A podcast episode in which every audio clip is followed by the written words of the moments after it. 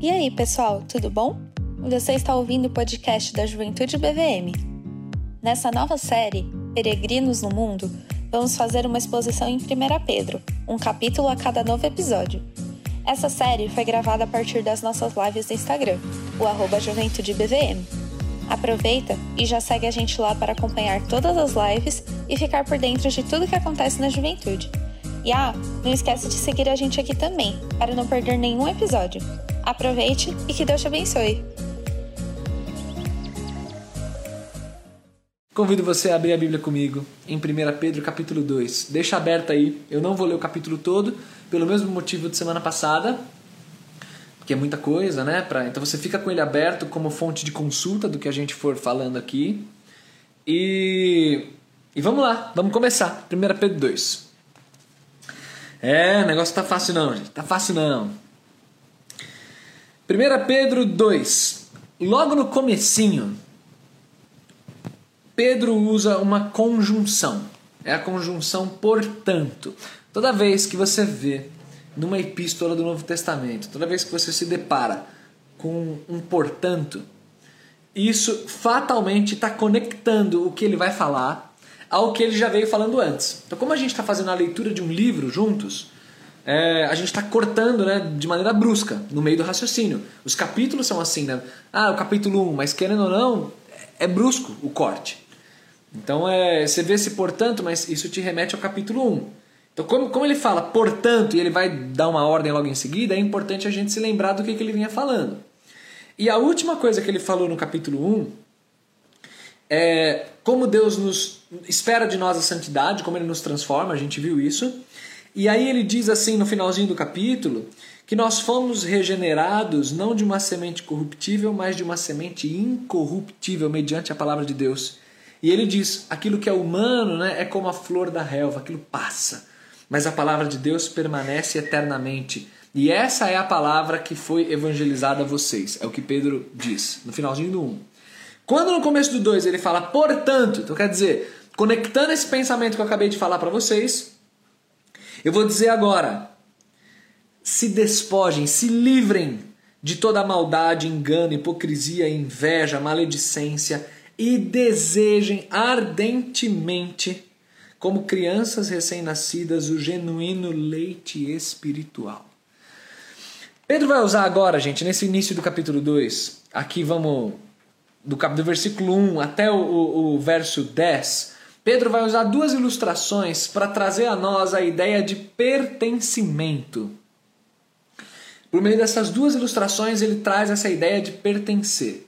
Então, ele vem falando que aquilo que é humano passa como a relva, mas vocês agora foram introduzidos a uma comunidade que é eterna, que é baseada na palavra de Deus, que é eterna. E sendo assim, Deus está construindo algo do zero na vida de vocês.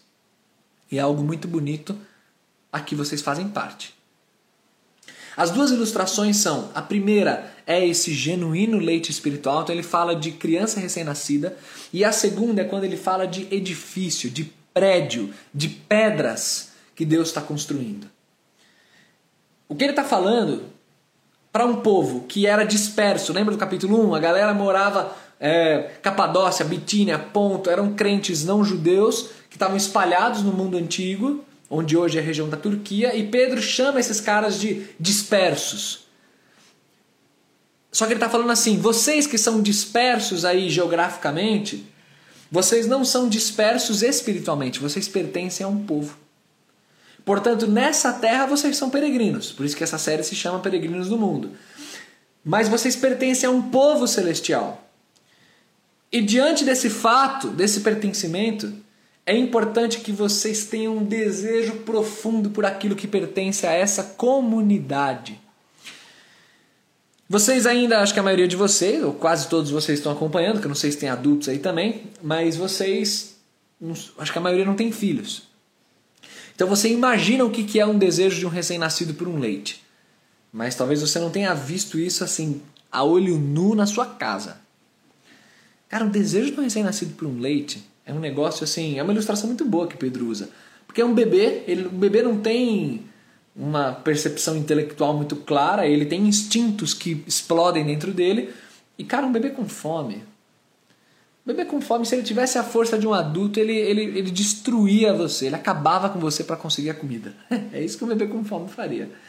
Eu me lembro, eu, eu casei relativamente jovem, né? Acho que relativamente estou sendo generoso, né? De 21 para 22 anos. E, e a Estela nasceu, eu tinha acho que 25, 25, 26 por aí. 26. 25 para 26. E assim, a maturidade ainda não tá, né? Até hoje ainda a maturidade não desceu tanto assim esse coração. Então eu como uma pessoa, um belo do idiota que eu sou, um dia a Estela tava com fome e eu, eu, eu, decidi fazer um experimento.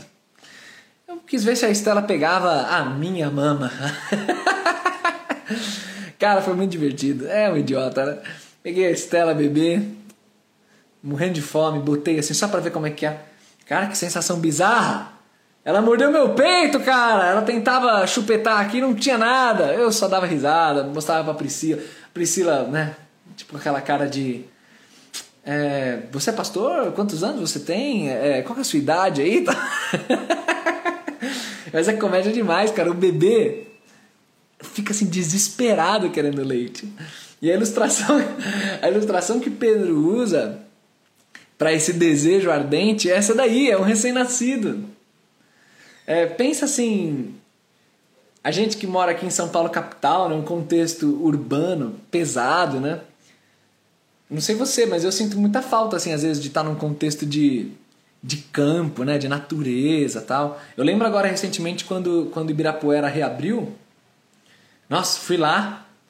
Tava meio vazio ainda, né, máscara, tudo mais, isso aqui.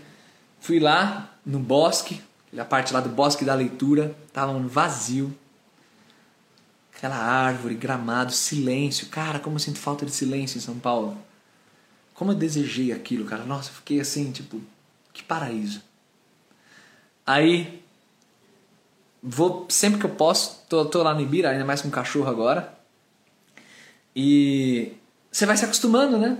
Você vai, tipo, ah, ver as árvores, lá o gramado, você perde um pouco daquela daquele anseio que você tinha quando você estava há, meses sem ir num parque. Eu gosto muito de parque.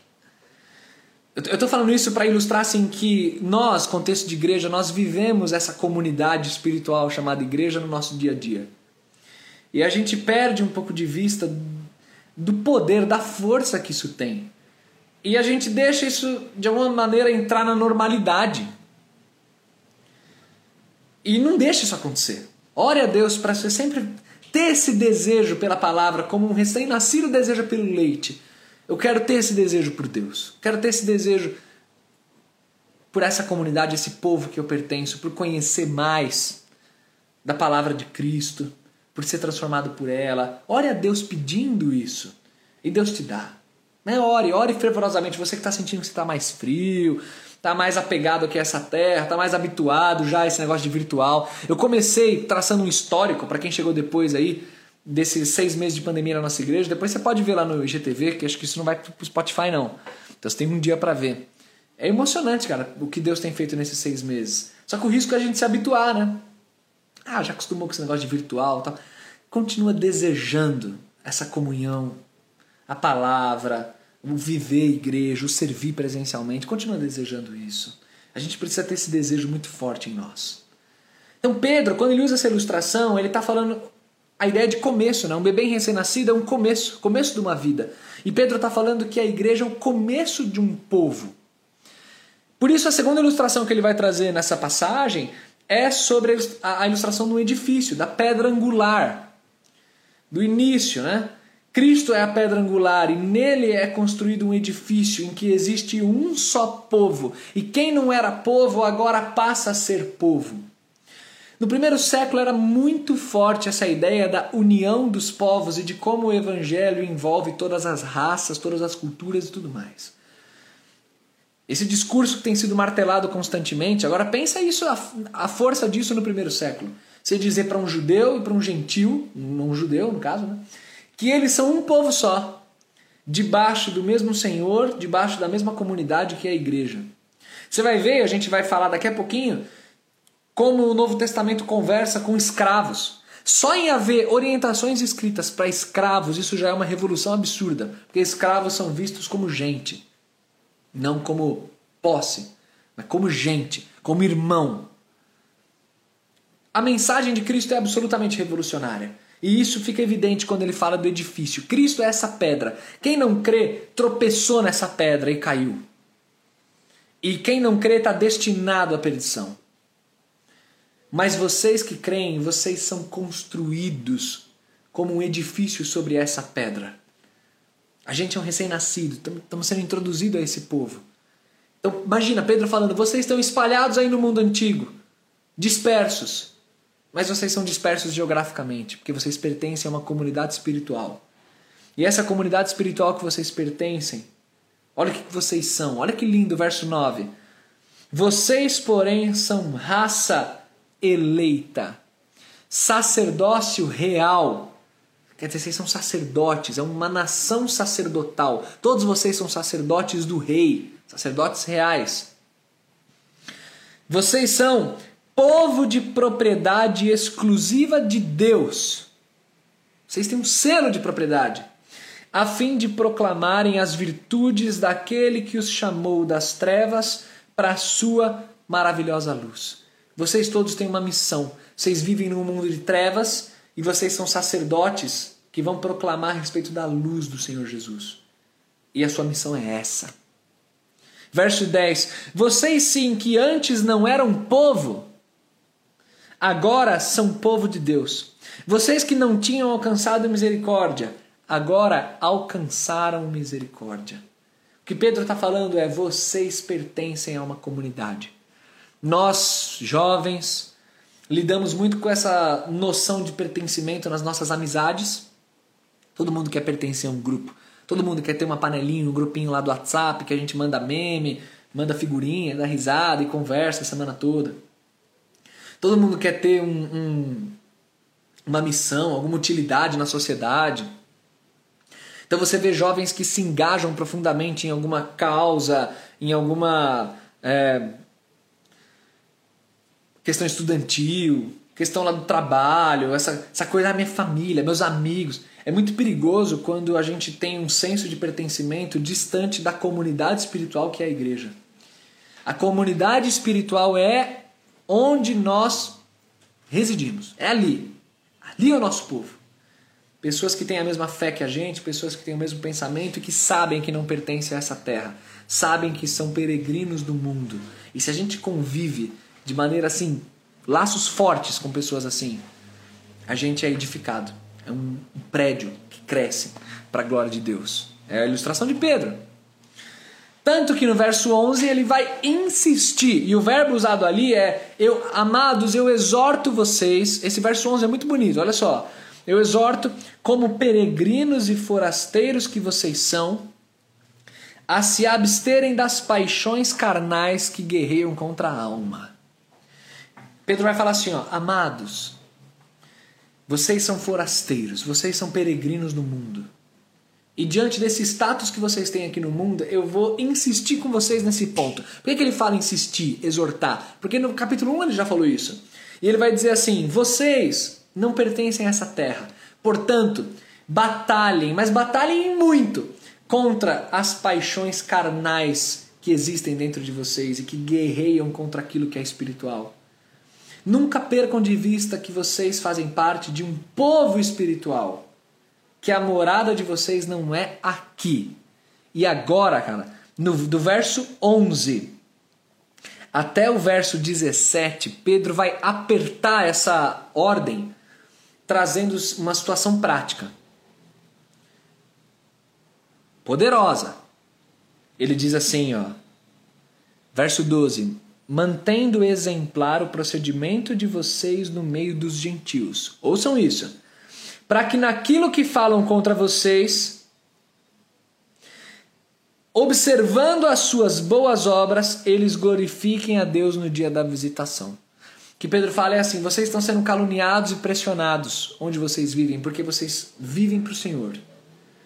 Vivam de tal maneira entre a galera que não conhece a Deus que ao olhar para o seu procedimento, essa galera se arrependa e glorifique a Deus por causa das boas obras que vocês têm. Gente, a coisa, a coisa fica mais forte ainda quando você olha, por exemplo, aqui no verso 15. Porque a prática, porque assim é a vontade de Deus, que pela prática do bem vocês façam emudecer a ignorância dos insensatos. Cara, eu quero contar para vocês uma história muito vergonhosa para mim, mas eu vou contar porque eu creio que ela vai ser para edificação, então eu não tenho problema em me expor. Vocês, ouviram o que Pedro fala? Para que por meio da prática do bem vocês façam emudecer a ignorância dos insensatos. Pela prática do bem, vocês façam os insensatos se calarem nas acusações que têm contra vocês, no mau procedimento deles e tudo mais. Faz um, uns dias, semana sem ser essa semana, outra semana, eu, pastor, crente, precisava comprar um negócio de uma loja estava faltando aqui em casa. Final de tarde, vou lá com meu carro, minhas duas crianças no carro, Alice dormindo de um lado, Estela acordada ali. Quando eu chego na loja, a loja está para fechar, umas seis e meia, fechava às sete. Quando eu chego, o estacionamento da loja, uma vaga que cabe, sei lá, uns sete carros, lotado. E além de lotado, tinha um carro esperando na frente. Eu vou com o meu carro, paro, né? Vamos esperar. Paro para ver abrir uma vaguinha que eu preciso entrar aí. Passa uns dois, três minutos no relógio. O carro que estava esperando a vaga na minha frente, ele tem que ir para frente porque um dos carros quer sair. Aí ele vai para frente ele, e ele tem que ir para a rua para o carro conseguir sair. E ele já bota a seta, provavelmente com medo de eu pegar a vaga dele. Eu, lógico que eu não ia fazer isso, mas enfim. O carro começa a sair e ele tá na rua, né? Porque ele teve que abrir para o carro sair. Só que a rua é movimentada, cara. Então ele tá na rua esperando. Os carros começam a buzinar para ele e um ônibus para atrás dele. Tipo, o ônibus não consegue passar com ele fechando o trânsito e mete a mão na buzina. Qual a alternativa que esse cara tem? Ir embora. Perdeu a vaga, ele vai embora para fazer a volta no quarteirão ou fazer a volta ali. Fiquei com pena do cara. Então eu não, eu vi ele entrando assim à esquerda e querendo voltar. Então eu falei, eu não vou entrar nessa vaga. Vou esperar. Esperei ali com com meu carro. Vi ele fazendo a volta. Quando ele chega, dá a seta para tentar voltar, vem um Celtinha, uma mulher, passa assim, ó, me corta e pô, entra na vaga. Gente, eu eu me considero uma pessoa paciente. No modo geral, eu sou paciente. Mas uma coisa que me tira do sério é injustiça. Assim, é. Atendimento ruim me tira do sério, injustiça me tira do sério, pega assim na, na carne. Aí o Bruno Carnal grita. Mas ali eu ainda dei o benefício daquela mulher não ter visto, sei lá, né? Eu acho que foi migué dela, mas tudo bem. Ela desce do carro, o cara viu que eu tentei guardar para ele, mas não rolou. Nisso abre uma vaga atrás. Quando abre a vaga de trás, eu, eu anuncio pro cara, ó, pode pegar. Aí ele vai e pega a vaga. Tô tranquilo no carro lá, Alice dormindo. Mais uns dois, três minutos, abre uma vaga. Gente, agora, hein? Agora é minha vez. Eu embico o carro, começo a dar ré. Quando eu tô entrando na vaga, não tem como um carro mais pegar minha vaga. Mas uma moto tem. E o que, que acontece? Vem uma moto, pá, e para na vaga. Mas ela não para no cantinho, ela para como se fosse um carro ali no meio da vaga. Pá. Ai, meu Deus.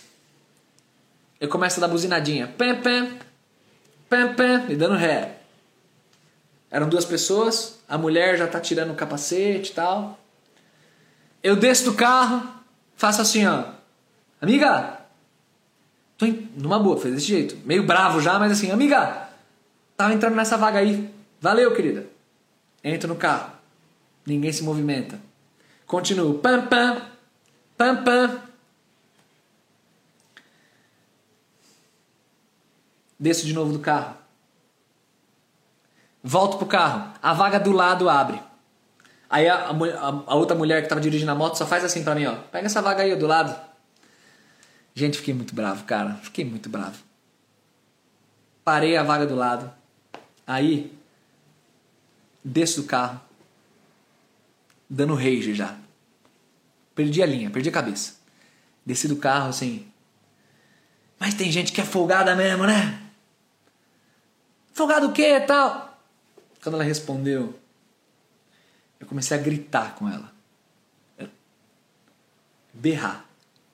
Tem gente que só aprende com um grito. Por que, que você está gritando? Porque você é ignorante. Porque você não sei o quê. Essa vaga é minha. Rá, rá, rá, rá. berrando, berrando. Minha filha no carro.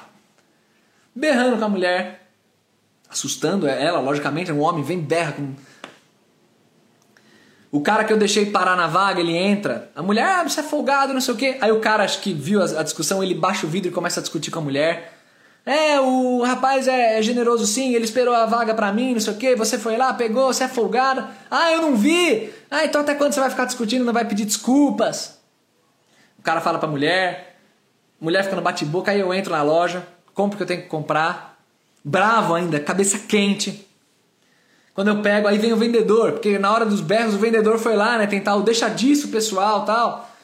Aí o vendedor passa por mim, aí ele minutos assim depois, né, ele passa por mim, aí do corredor do lado assim ele grita para mim: "Senhor, senhor, concordo com você, viu? O senhor tá certo.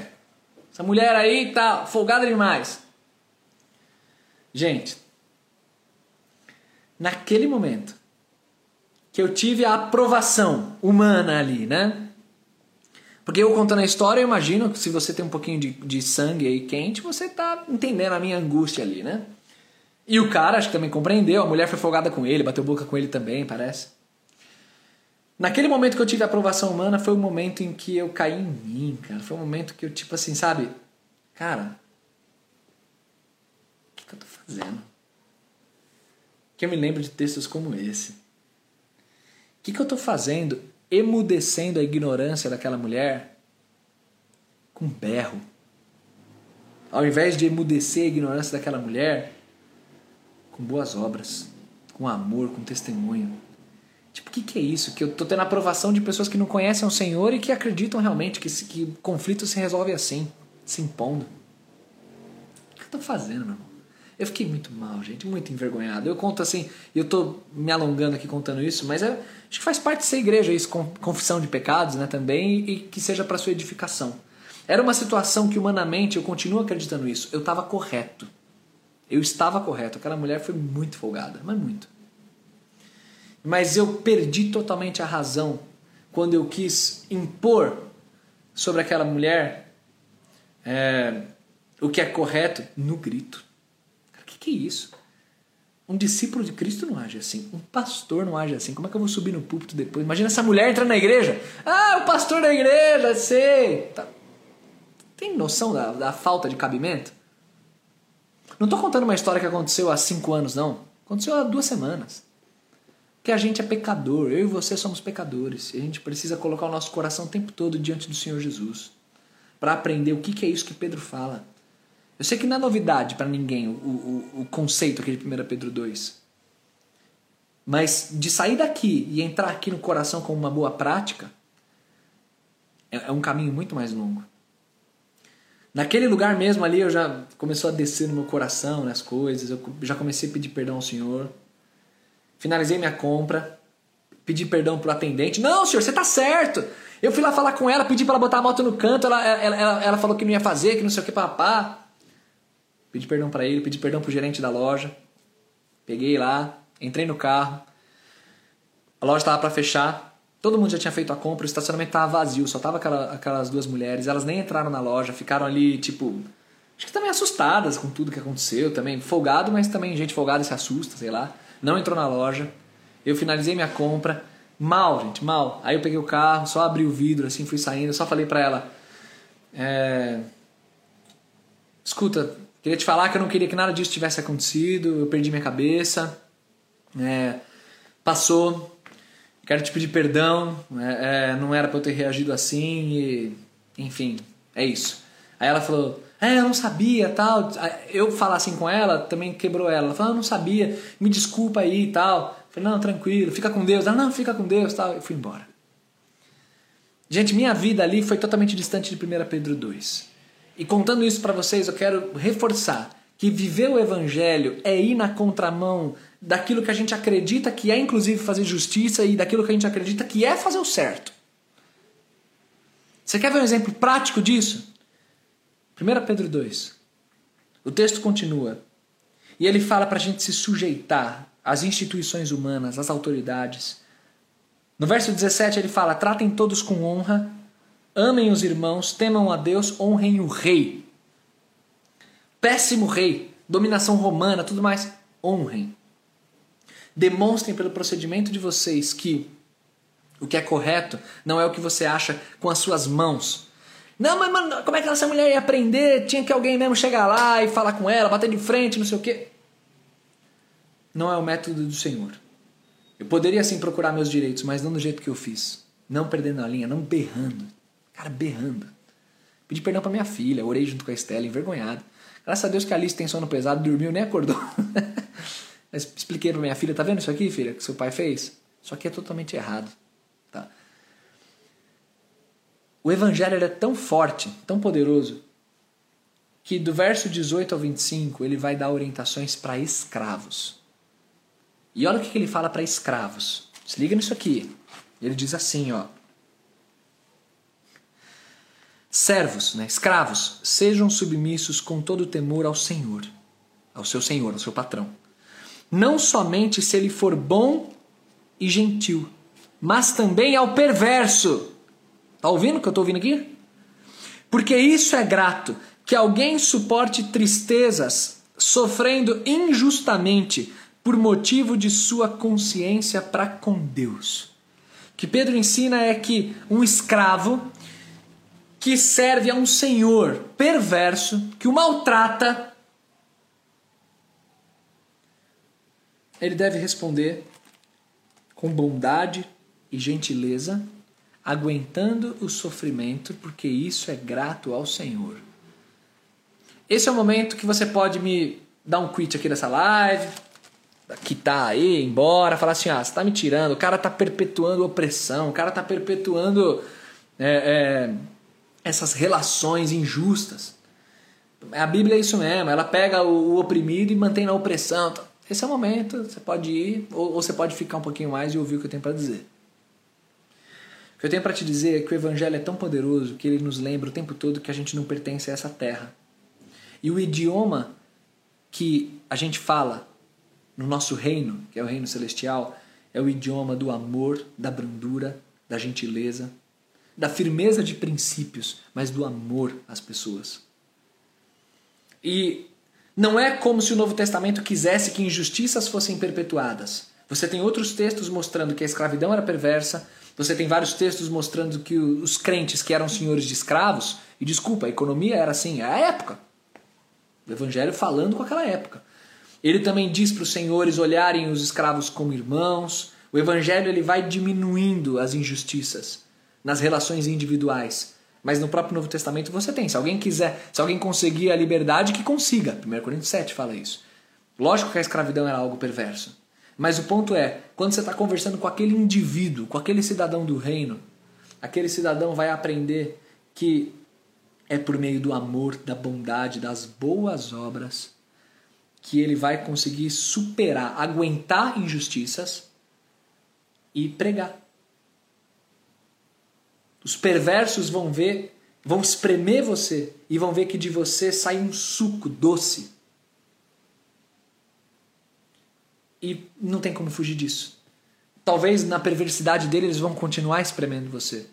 Mas talvez é exatamente nesse momento em que você é espremido que uma vida é transformada e que a pessoa se constrange e vê tipo, meu, olha essa pessoa.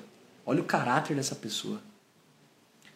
É no momento em que o centurião enfia a lança no lado de Jesus ali e sai sangue, sai água.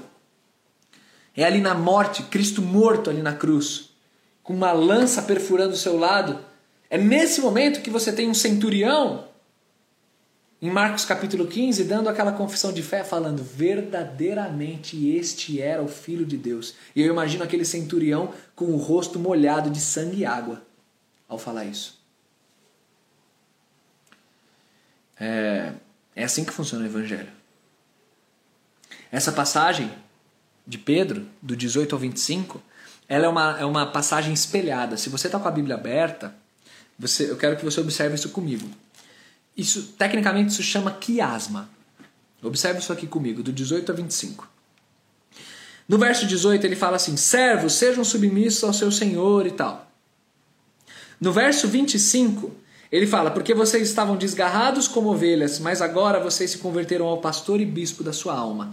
Então, no início da passagem, no 18, ele fala que eles têm um senhor, né, um senhor terreno. No 25, ele fala que eles têm um senhor celestial. Então, eles fazem isso com o senhor terreno porque eles têm um senhor celestial. Agora, no verso 19 e 20, ele vai contar, no 19 e 20, que alguém sofrer porque é injusto, porque faz maldade, não sei o quê, nisso não tem glória nenhuma. Então, se você é esbofeteado, se você apanha é, porque você é uma pessoa má, nisso não existe glória. Mas existe uma grande glória quando você é, apanha injustamente e suporta isso com paciência, dando isso como adoração ao Senhor. No 19 e 20 ele fala isso. No 22 ao 24, ele vai falar de Cristo como exemplo exatamente disso. Ele vai mostrar que Cristo não cometeu pecado nenhum, não se achou dolo na boca dele, mas ele, quando ultrajado, não revidava com ultraje. Quando maltratado, não fazia ameaças, mas entregava-se àquele que julga retamente. Quando uma moto folgada roubava a vaga dele, ele não descia e gritava e intimidava aquela mulher. É isso que eu aprendo nesse texto. Preciso continuar aprendendo. No verso 24 fala: Antes, ele carregando em seu corpo sobre o madeiro os nossos pecados. Ele fez isso para que nós, mortos para os pecados, vivamos para a justiça, por sua, já que por suas chagas vocês foram sarados. Cristo é o exemplo vivo de alguém que suporta injustiças, porque entende que está de passagem nesse mundo. Cristo é o modelo para nós que, como peregrinos, Entendemos que não pertencemos a essa terra de injustiça, terra de relações quebradas, terra de pecados. E a nossa vocação é aguentar isso. E enquanto somos espremidos, sai um suco doce que demonstra o que é o evangelho da graça, o que é a genuína graça de Deus. Lembra que é o tema de Pedro? Lembrar o que é a verdadeira paz. E aí então nós chegamos ao centro desse quiasma, Todo quiasma tem centro, só para vocês entenderem caso alguém esteja perdido nisso que eu estou falando de quiasma. Isso é um, é um, jeito de escrever, é um, é um estilo literário. Né? Vocês perceberam, né? O começo fala de Senhor terreno, o final fala de Senhor celestial. Logo em seguida fala de sendo, sofrendo injustamente e aqui em cima fala de Cristo sofrendo injustamente. Então os elementos eles estão espelhados e aí você tem um centro. E o que é esse centro do quiasma? E com isso a gente vai encerrar a live de hoje. O centro é o verso 21. Eu queria que esse verso 21 entrasse no coração de vocês. O verso 21 diz assim: Porquanto para isto mesmo vocês foram chamados, pois que também Cristo sofreu no lugar de vocês, deixando exemplo para seguirem os seus passos. É para isso que vocês foram chamados. Chamados para sofrer. Essa ideia vai ser melhor desenvolvida no capítulo 4. Quando a gente chegar lá, vocês vão ver. Nós fomos chamados para seguir na mesma trilha que o nosso Cristo, que o nosso Senhor. Ele sofreu e nos deu exemplo do que é sofrer. Então, enquanto você continuar vivendo nesse mundo, procurando aqui nesse mundo justiça, procurando aqui nessa terra relacionamentos harmoniosos, procurando aquele reino pacífico, você vai ser uma pessoa frustrada. Entenda de uma vez por todas, você é um peregrino nesse mundo. Com o trabalho das nossas mãos, a gente quer, à luz do Evangelho, diminuir o possível de injustiças. Tem escravidão? Então vamos diminuir isso. Vamos diminuir com, com caráter, com bondade, com gentileza, tanto o lado de lá como o lado de cá. Vamos diminuir. O Evangelho ele faz isso. Mas fato é que essa terra é uma terra perdida. E a gente pertence ao reino dos céus. Somos cristãos. Portanto, como bebezinhos, vamos desejar esse leite, aprender o que é a cultura dessa pátria que a gente faz parte. Como uma pedrinha sendo edificada nesse prédio que o Senhor está construindo. Vamos entender que a gente precisa ter a mente focada em algo totalmente diverso, que é espiritual. É, é, é outra conversa. A gente é cidadão de outra pátria. Esse é o desafio que eu quero deixar para você hoje à noite. A gente vai estender isso nas próximas lives. Porque essa fórmula que Pedro introduz, ele vai trabalhar, né? Agora na relação de patrão e escravo, depois na relação de marido e mulher. Como é característico de epístolas, ele vai desenvolver isso na prática. Como é aplicar esse princípio de viver boas obras para emudecer a ignorância de incrédulos. Ele vai aplicar isso. E é difícil, hein? É difícil. Mas a gente vai continuar. Então a gente vai quebrar aqui o raciocínio no capítulo 2 na leitura conjunta que a gente está fazendo. Sábado que vem a gente vai ler o capítulo 3, com textos difíceis que tem lá, com desafios diferentes que tem lá. Então continua aqui firme nesses nossos cultos semana após semana, beleza? Que é o que tem Deus, é o que Deus tem para nós hoje. Posso orar com você? Pai, nos ensina, Senhor, por meio da tua palavra, a te amar, a te obedecer, a crescer com o Senhor, a confessar nossas fraquezas e a encontrar no Senhor, na tua genuína graça, a força necessária para prosseguir. Nos ajuda a ler a tua palavra e a desejar o teu reino ardentemente. Nos ajuda a sempre conseguir de maneira eficaz descolar o nosso pensamento dessa terra os nossos sonhos aqui dessa terra, a nossa cultura aqui dessa terra. E nos ajuda a nos enxergarmos como uma comunidade espiritual, como a tua igreja, como o teu povo, que foi chamado das trevas para a luz e foi chamado para ser sacerdote da tua luz. Muito obrigado, Senhor, pela tua santa palavra. Muito obrigado porque esse tempo aqui é sagrado, é um tempo de edificação, de crescimento. Nos ensina a amadurecermos no teu amor todos os dias. E aplica essa tua palavra de um jeito todo especial e criativo que só o Senhor sabe fazer no coração de cada um dos teus filhos, dos teus servos. Eu te peço, eu te agradeço no nome e na autoridade de Jesus. Amém, Senhor. Amém. Muito bom ter vocês aqui. Vamos prosseguir firmes. Fiquem aí. Aguentem, meu povo. Aguentem um pouquinho mais. E logo mais a gente volta presencialmente. Deus está preparando tudo isso, beleza? Seja paciente e se cuida aí. Deus abençoe. Sucesso para vocês. Tamo junto. Vou encerrar aqui.